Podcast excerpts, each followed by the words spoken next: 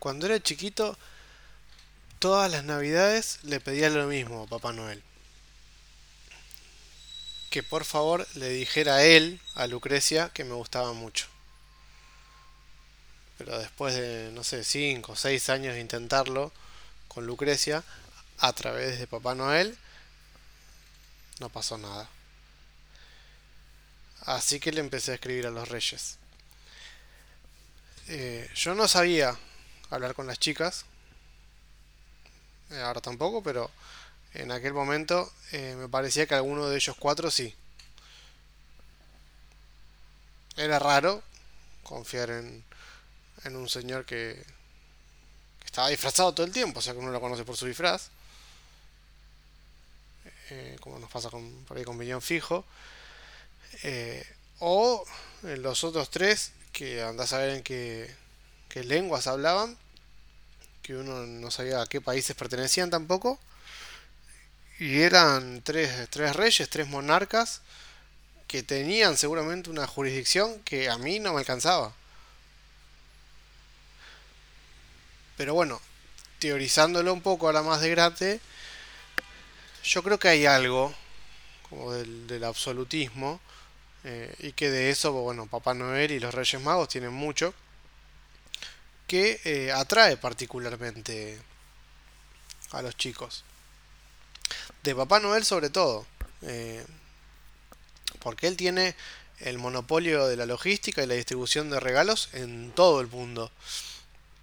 De hecho, creo que debe ser una de las únicas personas, eh, si no la única, que, que nunca fue cuestionada en, en, su puesto, ni mucho menos la han removido. Eh, y los reyes, por su parte, eh, bueno, montaron un, emprendimiento similar, pero al ser tres, son una especie de, una especie de oligopolio eh, y de pueblos diferentes, y bueno, eso ya te, te da una idea de federalización de los recursos, o al menos de reinversión en mercados locales. Son lo que en economía se llamarían reinesianos. Y al pibe eso le gusta, ¿sí? Una figura tan fuerte que cruce a todo el mundo, que todos conozcan.